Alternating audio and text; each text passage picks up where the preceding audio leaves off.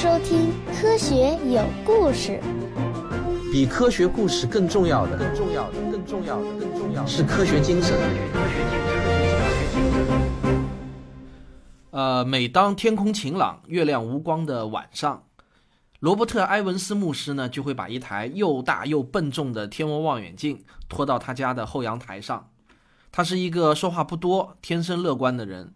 家住在澳大利亚悉尼以西八十公里以外的蓝山，他要做一件对他而言极其重要的事情。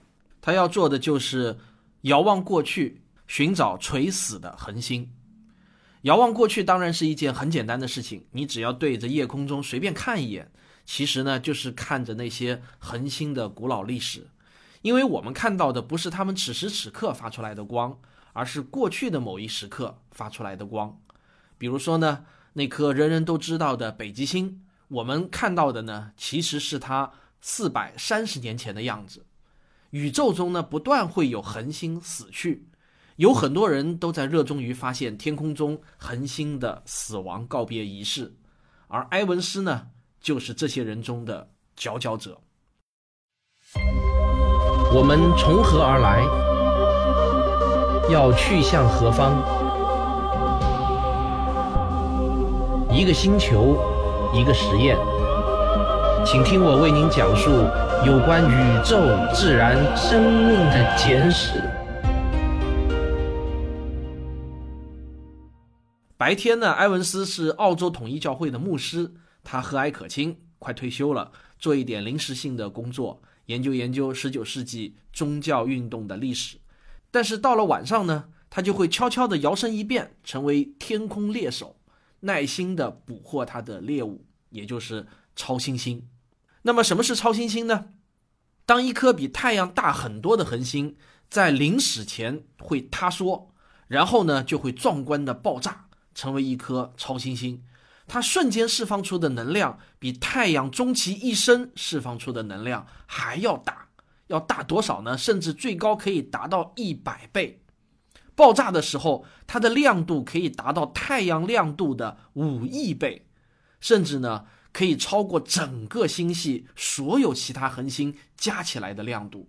这个用埃文斯的话来说呢，就像一万亿颗氢弹同时爆炸。如果在地球一百光年的范围内出现这样一颗超新星的话，那么我们就全部都会完蛋。埃文斯说这些话的时候呢，表情非常的轻松。用他的话说呢，就是就像一场毁灭秀。还好呢，我们的宇宙非常的巨大，太空实在是太空了。超新星通常呢都离我们非常的遥远，伤害不到我们。当他们的光抵达地球的时候，仅仅是群星中微弱的一闪而已。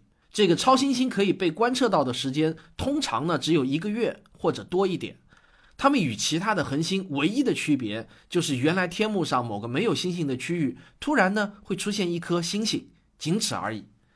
埃文斯努力寻找的，正是在群星闪耀的苍穹中，这偶然出现的不寻常的一个小光点。这个我为了让你理解这个埃文斯牧师的本事有多神呢，我想到了一个比喻。现在呢，我们找一张常见的餐桌，在上面铺一张黑色的桌布。然后呢，我们随手撒一把盐在上面，把这些盐粒呢分布在桌布上，和一和啊，平均一点。你可以理解为恒星呢就分布在星系中。现在假想有一千五百张这样的桌子排成一条线，大约就会有三公里长。你先让埃文斯沿着桌子走一趟，记住每颗盐粒的位置，然后呢，你随机的扔一粒盐粒在某张桌子上。埃文斯只看了一眼，他就能够准确地指出那粒盐的位置。那粒盐呢，就是一颗超新星。这个比喻是不是听上去很夸张啊？但这种神人难道真的存在吗？如果你看过江苏卫视《最强大脑》那个节目，你看到中国的那个微观细节观察神人，也就是号称鬼眼王玉衡的表演，我相信你就会觉得我上面的这个比喻啊，并不是很夸张了。埃文斯的这种天赋呢，是如此之奇特。有个科普作家把埃文斯比喻成雨人，但他马上又加了一个注解，说我并不是说他有自闭症。埃文斯听到这个比喻以后呢，也只是哈哈大笑了一下，他自己也无法解释这种天赋能力是怎么来的。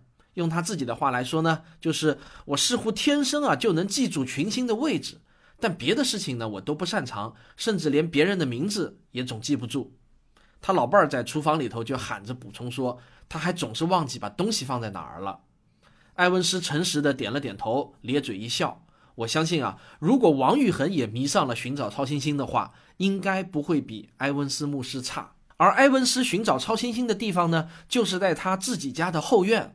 如果你以为那里会是一个微型的威尔逊山天文台，或是帕罗马天文台，应该有一个可以打开的那种圆形穹顶，还有一张复杂的电动椅，可以按照指令灵活的机动的话，那你就完全错了。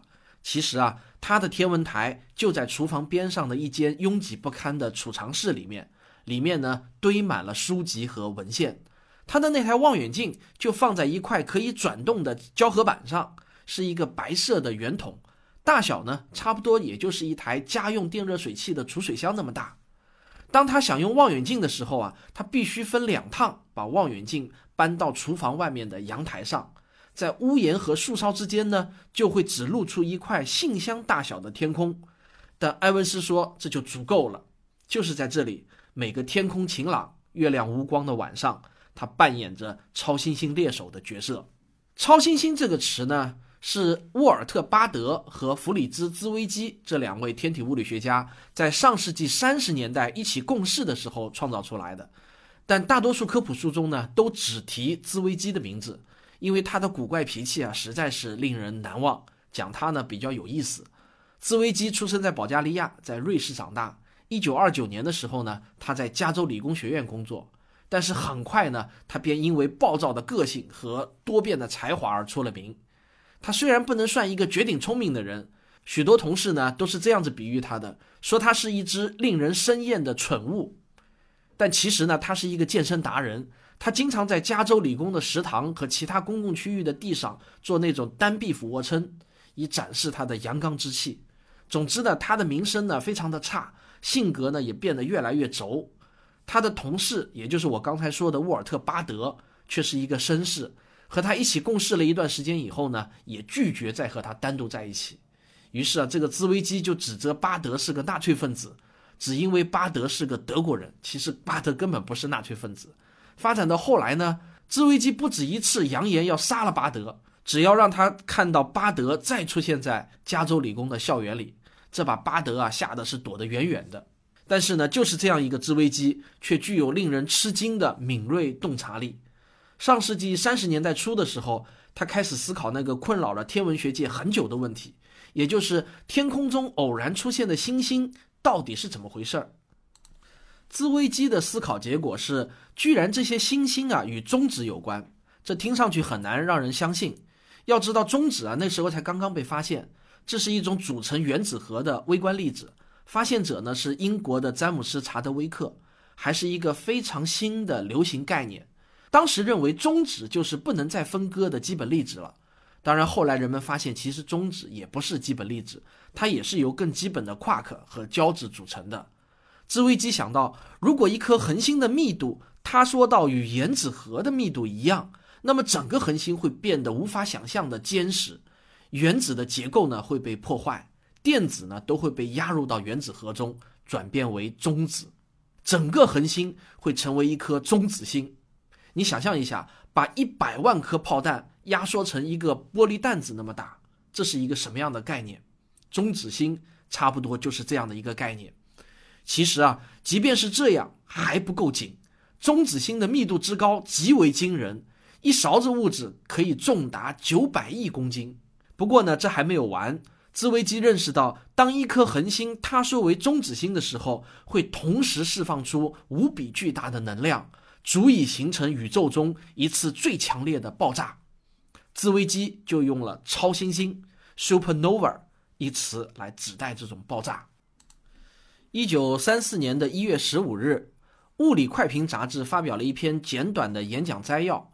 这是兹维基和巴德一个月前在斯坦福大学所做的演讲。尽管这篇仅仅二十四行文字的摘要极其的简洁，但是呢，却提出了大量的科学新见解。他首次提到了超新星和中子星，并且呢，令人信服地解释了它们的成因，正确地计算出了爆炸当量，并且作为一种推论。他们把当时的另外一个天文新发现，也就是宇宙射电暴，也归因为超新星大爆炸。这些新见解多少都具有一点革命性的意味。中子星直到三十四年后才被证实，而宇宙射电暴的成因，尽管理论上没有什么毛病，但至今呢仍然没有被证实。总而言之啊，用加州理工大学天体物理学家，也就是那个著名的基普索恩写《星际穿越》的那个基普索恩的话来说，就是这是天文和物理学史上最有先见之明的文献之一。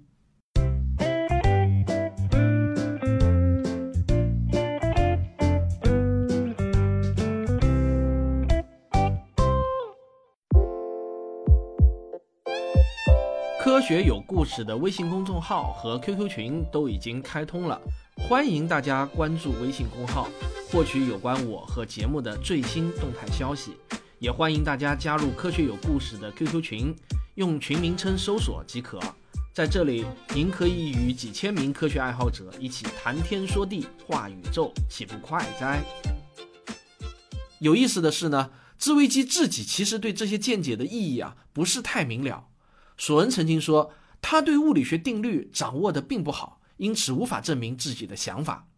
自危机的天赋在于宏观考虑上，而其他人主要是巴德替他完成了数学证明方面的首尾工作。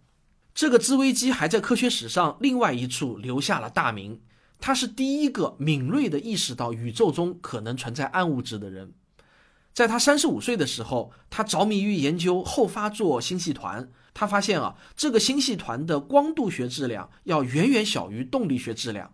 换个通俗点儿的说法呢，就是后发座星系团中可见物质的总质量产生不出足够的引力来维持该星系团的形状，一定还存在额外的引力来源。这就是我们今天称之为暗物质的东西。只是很可惜啊。织微机浅尝辄止，没有继续研究下去。织微机提出的中子星概念后来被证明是完全正确的，而且如果中子星继续塌缩下去，就会成为一个黑洞。但不幸的是呢，他的大多数同事都不喜欢他，因而也几乎没有人会注意到他的想法。五年后，著名的物理学家罗伯特·奥本海默在他的一篇标志性的论文中。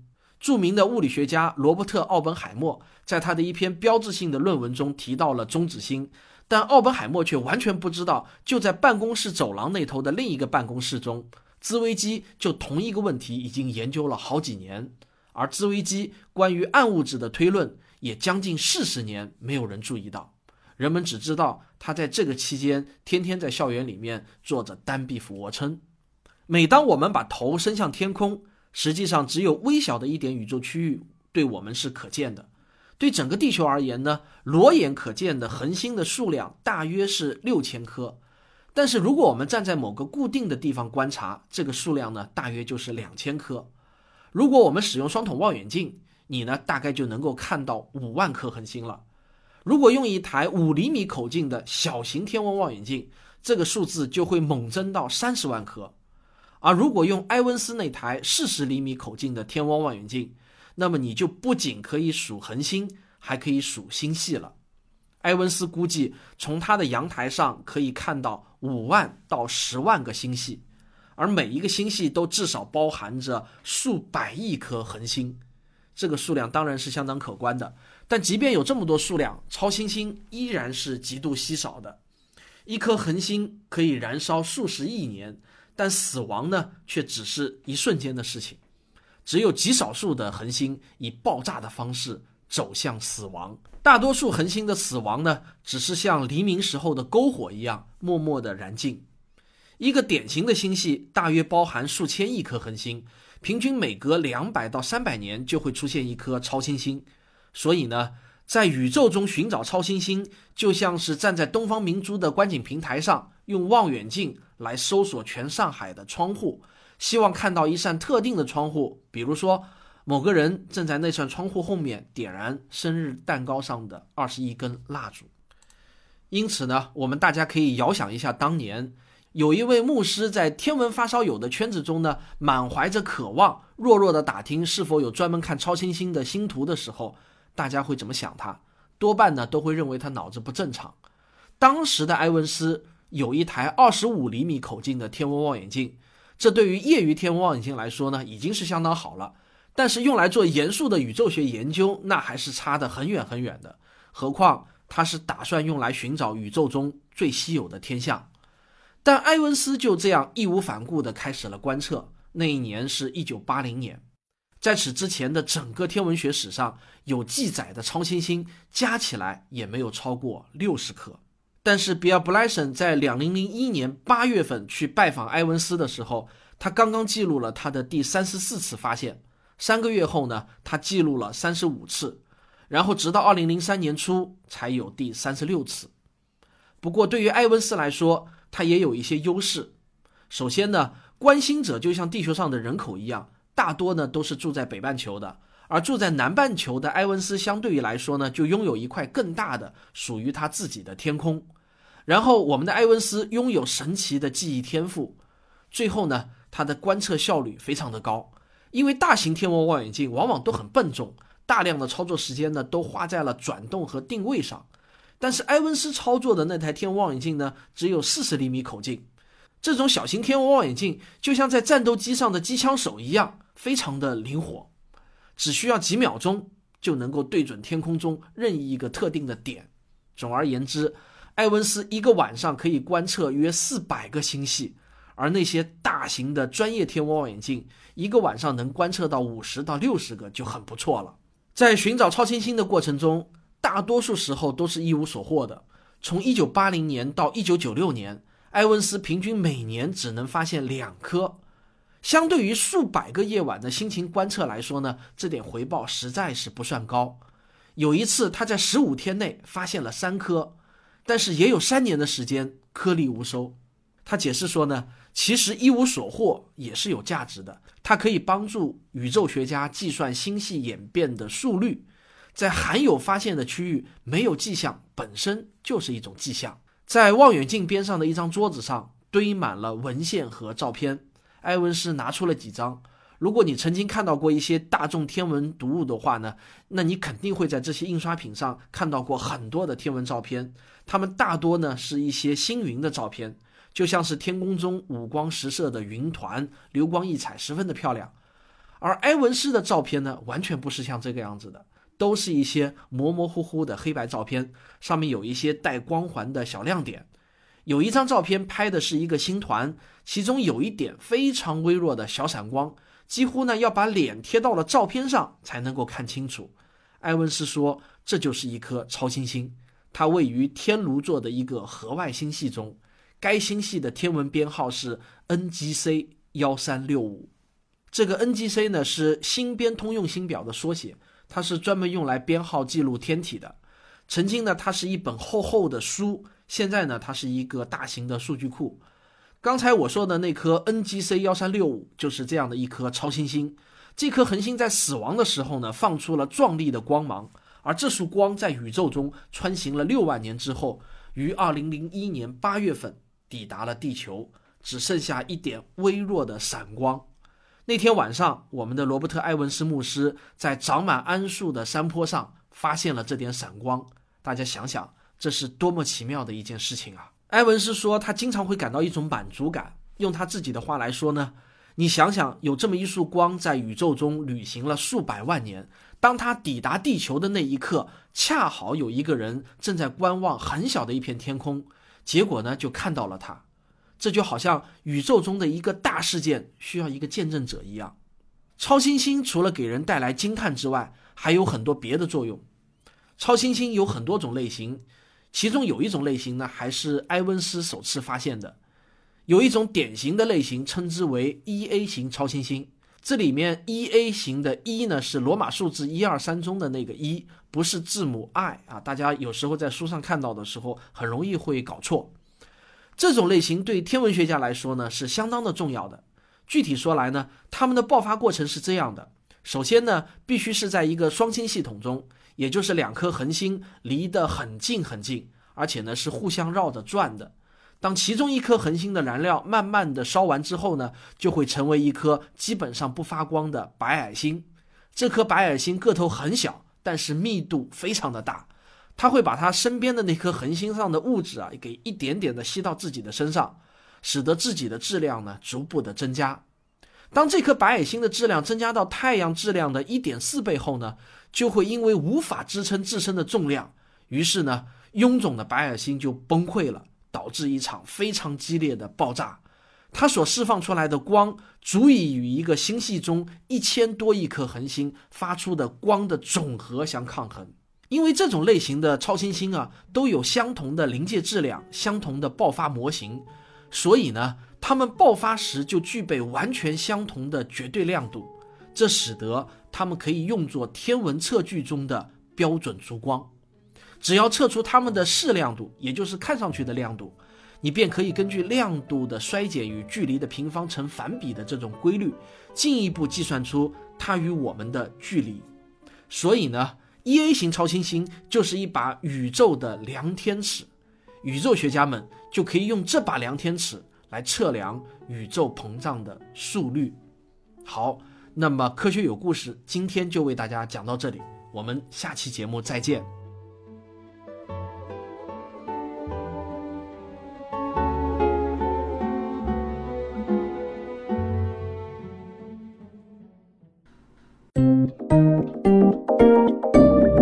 学声音。本期节目的视频版本可以在微信小程序“科学声音”中观看。科学声音理性的力量主题演讲会将在五月十三号，也就是礼拜六的下午三点准时开讲。届时呢，喜马拉雅 FM 将会有音频直播，大家可以在首页找到这个音频直播的入口。我们也很有可能在一直播上进行视频直播，一直播就是一二三四的一，所以这一周对我来说呢，就是全力以赴的准备五幺三的这次大活动。因为这次大活动呢在上海举办，我呢又是定居于上海的，所以呢这次活动的具体的执行啊，主要就是由我来负责搞，因此呢事情会非常的多，所以呢我要跟大家说一声抱歉。下一周我们将会停播一期《科学有故事》的节目。另外，我要提醒一下所有已经买票准备来观看这次演讲会的这个听众啊，你们一定要务必呢早一点儿到场，不要等到了三点钟再来检票，因为这次活动呢会有一千名小伙伴来参加。那么这个检票验票啊，这个过程包括我们还要送书，所以呢这个过程是比较繁琐的。所以真的希望大家能够提早个半个小时能够进场，这样子的话呢，我们也能节省时间，准时开始我们的演讲会。时间是非常的紧张的，而且呢，你早一点来检票，那么你的座位呢也会相对来说会更好一点。另外，不出意外的话呢，我们还会在七月份在北京也搞一场理性的力量主题演讲会。大家如果有兴趣来听的话呢？请一定要关注科学声音的官方微信号和官方网站，我们会第一时间贴出这个详细的购票信息。好，我们今天这期节目呢就到这里。最后呢，我要向本周在赞助榜上排名前十的听众表示我衷心的感谢，他们是 QS 下划线九 H C Y N O C A I N，怎么念啊？这个叫 Sino Can 吧。然后是小明下划线二 T，然后是 Robinson，然后是小螃蟹九幺七号，M M A K I D 怎么念呢？Market，然后是巫医之王石伟杰刘丰基坚强如水 d a Player，当然我没有念到名字的听众，我也是非常非常的感谢。如果您喜欢我的节目的话呢，请别忘了点一下订阅。您也可以点击赞助以资鼓励。好，谢谢大家，我们下期再见。